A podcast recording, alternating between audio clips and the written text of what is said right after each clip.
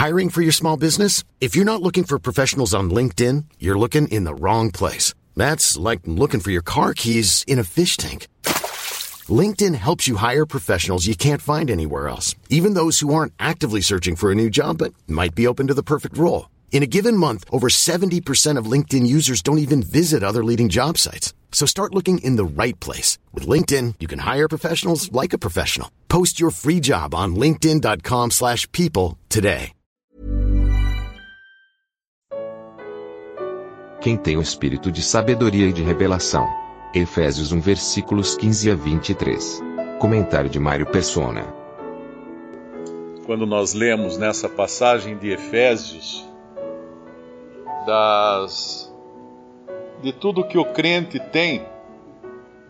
Ele fala, né, a partir do do versículo 15 em diante, uh, no versículo 17, vos dê em seu conhecimento espírito de sabedoria e de revelação. Revelação é para entender as coisas que Deus revela, Deus nos mostra. E, embora hoje nós não tenhamos nenhuma nova revelação, nenhuma revelação inédita vinda da boca de Deus, como tinham os apóstolos que, que nos legaram o Novo Testamento, nós temos a, a revelação do Espírito Santo em nossos corações para nos dar entendimento da palavra revelada por Deus aos apóstolos. E essa palavra revelada por Deus aos apóstolos, ela vem com uma autoridade apostólica que nós uh, não temos hoje, mas na qual nós confiamos também. É interessante que quando nós lemos Atos 20 em conexão com 1 João, nós entendemos a importância de, de reconhecer a, o, apostolado e a, autoridade apostólica. Atos 20, Paulo fala que entrariam lobos no rebanho, uh, que não poupariam o rebanho, e que homens uh, no, meio do próprio rebanho levantariam falando coisas pervertidas, ou seja, distorcidas, distorcendo a palavra de Deus para trazer, para atrair discípulos após si. E quando nós vamos lá em 1 João, João escreve uma carta na qual ele, ele está, por assim dizer, uh, dando a vacina contra aquilo que Paulo alertou. Porque ele deixa muito claro, aquilo que vimos, aquilo que ouvimos, aquele que nós tocamos, ou seja, ele colocando os apóstolos numa, numa posição que nenhum outro homem hoje poderia arvorar ter, que é a de ter visto, tocado, conhecido, escutado o próprio Senhor Jesus. E aí, João, na sua carta, vai mais longe ao ponto de mostrar que muitos se intro, intro, uh, do meio deles, sairiam do meio deles, porque não eram deles, ou seja, não eram cristãos, mas estavam misturados com os cristãos, e que trariam também doutrinas perniciosas. Então, quando nós vemos aqui em Efésios 1, 18, uh, para que fala, uh, Efésios 1, 17, para que o Pai de nosso Senhor Jesus Cristo, o Pai da glória, vos dê em seu conhecimento o espírito de sabedoria e de revelação. A revelação no sentido de nós entendermos agora o que foi revelado pelo Espírito Santo através dos apóstolos, revelação esta que nós temos acesso, a qual nós temos acesso e temos o Espírito também para nos ensinar essas coisas. E sabedoria o que é? Sabedoria é colocar conhecimento em prática. Porque não, não, sabedoria não é meramente o conhecimento. Sabedoria é colocar conhecimento em prática. Eu posso saber a Bíblia de capa a capa e não levar uma vida conforme a vontade de Deus. Eu tenho conhecimento, mas não tenho sabedoria.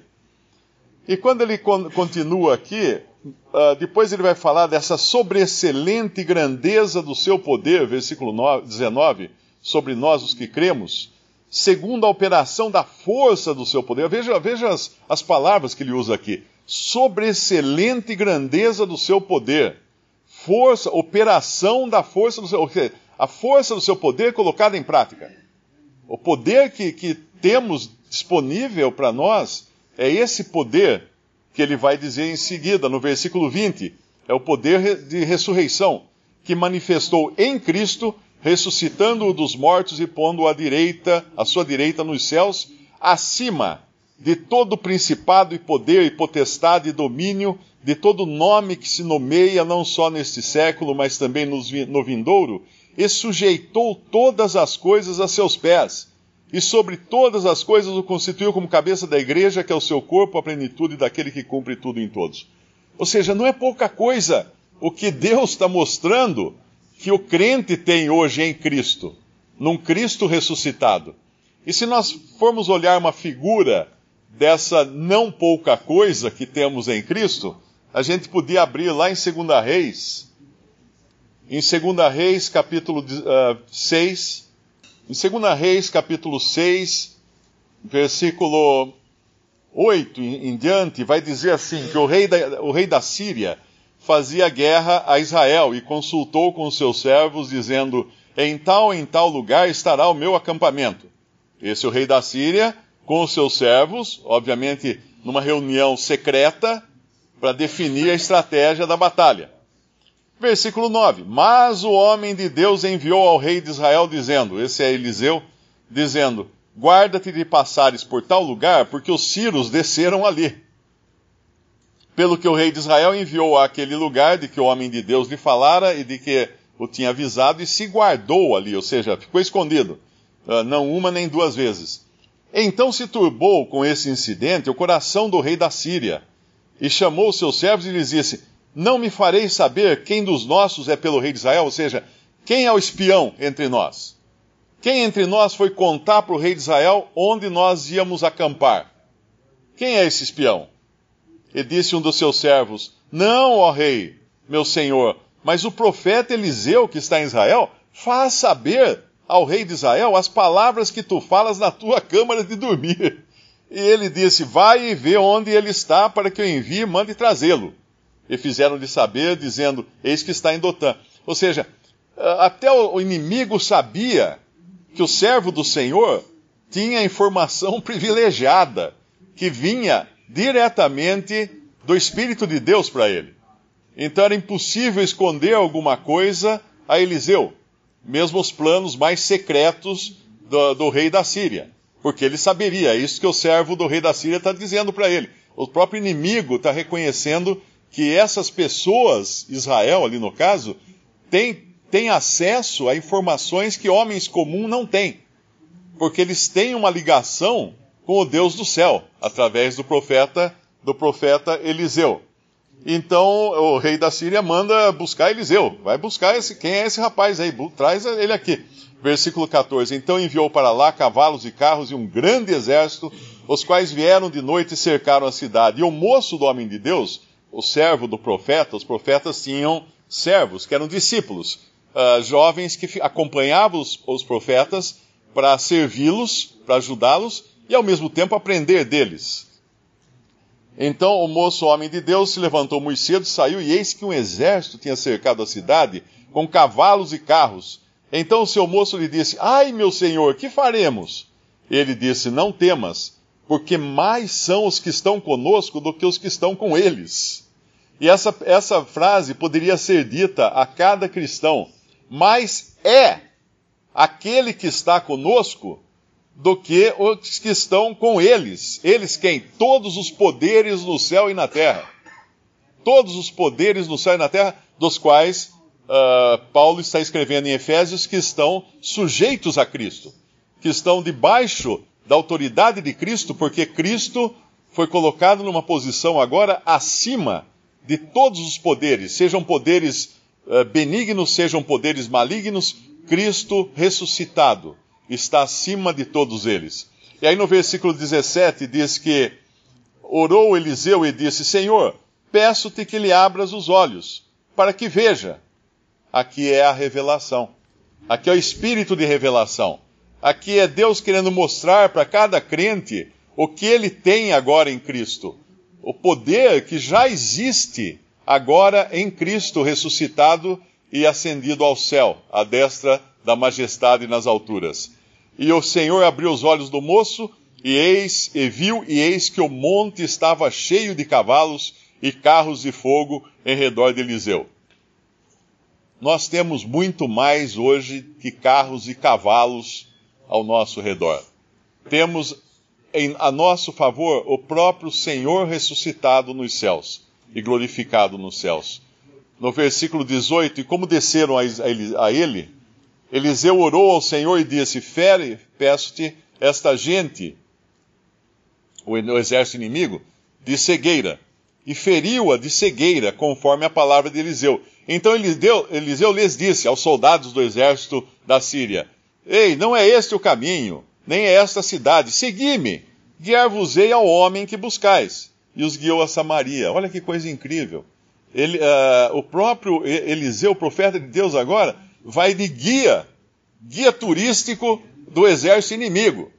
Porque eles não estão enxergando nada, eles não estão entendendo nada. E todo cristão nesse mundo é esse tipo, esse tipo de guia. Esse que, que tem poder, autoridade, conhecimento e sabedoria para guiar os incrédulos. E nós podemos pensar assim: ah, então ele vai guiar esses incrédulos para a matança, esse exército inimigo? Não é bem assim.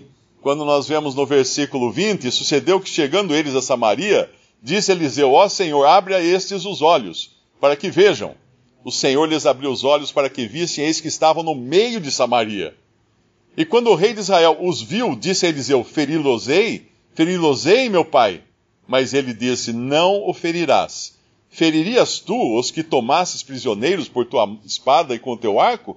Põe-lhes diante, de, põe diante pão e água, para que comam e bebam, e se vão para o seu senhor. E apresentou-lhes um grande banquete, e comeram e beberam, e os despediu, e foram para o seu senhor e não entraram mais tropas de Círios na terra de Israel. Isso é misericórdia.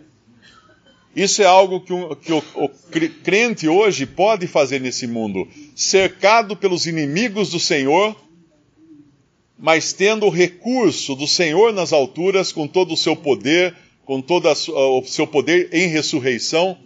Um crente hoje tem acesso à presença do Pai as suas orações são ouvidas, como foi ouvida aqui a oração de Eliseu, né? tanto no sentido de cegar os inimigos, como de abrir os olhos da, do, do jovem servo do profeta.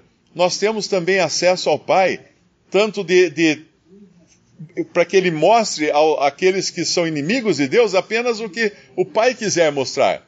E ao mesmo tempo ele abre os olhos de nossos irmãos. Podemos interceder por nossos irmãos como fala lá em Efésios também. Podemos orar por nossos irmãos, mas podemos também agir em misericórdia para com aqueles que são inimigos de Cristo. Como? Sabemos que temos hoje um poder nos céus que nos transforma em guias.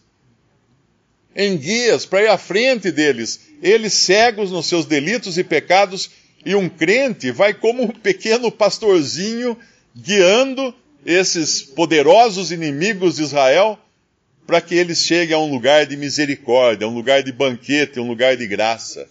Esse é o papel que nós podemos fazer hoje pelo Evangelho. Então é importante entender que temos essa, é, esses privilégios que nós temos em Cristo, nós temos nos dois sentidos, tanto da maneira como agir para com nossos irmãos, como explica lá em Efésios, mas como também na maneira como agir perante o mundo em misericórdia e graça, guiando cegos para que eles também conheçam a luz, para que eles também possam desfrutar do banquete que Cristo colocou diante de nós, graças ao seu sacrifício na cruz e ao lugar que ele agora ocupa nos céus como ressuscitado. Nós temos esse, esse privilégio, nós temos esse poder, uh, todo crente tem. Na verdade, ele escreve aqui, uh, no versículo no versículo 14 do nosso capítulo de Efésios, o qual é o penhor da nossa herança para a redenção da possessão de Deus para louvor da sua glória, pelo que ouvindo eu também a fé que entre vós há no Senhor, no Senhor Jesus, e a vossa caridade ou amor para com todos os santos, não cesso de dar graças a Deus por vós, lembrando-me de vós nas minhas orações, para que o, o Deus de nosso Senhor Jesus Cristo, o Pai da glória, vos dê em seu conhecimento o espírito de sabedoria e de revelação, tendo iluminado os olhos do vosso entendimento. Eu entendo aqui que, que ele está dizendo isso para todos os crentes. Não era apenas para os efésios. Porque quando ele chega no versículo 19, e qual a sobreexcelente grandeza do seu poder sobre nós, os que cremos. Aqui na sala tem aqueles que podem dizer, eu estou entre os que cremos? Porque se tem alguém aqui que ainda não pode dizer, eu estou entre os que cremos, não sabe o que está perdendo. Não, não sabe o que está perdendo de ter à sua disposição esse sobreexcelente poder. Não para uso nosso, não para uso egoístico, né? Como alguns, algumas religiões aí propagam, você pode ter carro novo, você pode ser curado de todas as doenças, não. Mas para vivermos nesse mundo em dependência de Deus, em dependência de Cristo, reconhecendo que temos isso à, sua, à nossa disposição para exercer graça, exercer misericórdia, que é o que fizeram lá aqueles, aqueles israelitas quando, quando Deus colocou, por assim dizer, de mão beijada o exército inimigo na sua, no seu meio. E ao invés de serem massacrados, eles ganharam um banquete de graça. Visite respondi.com.br. Visite também 3minutos.net.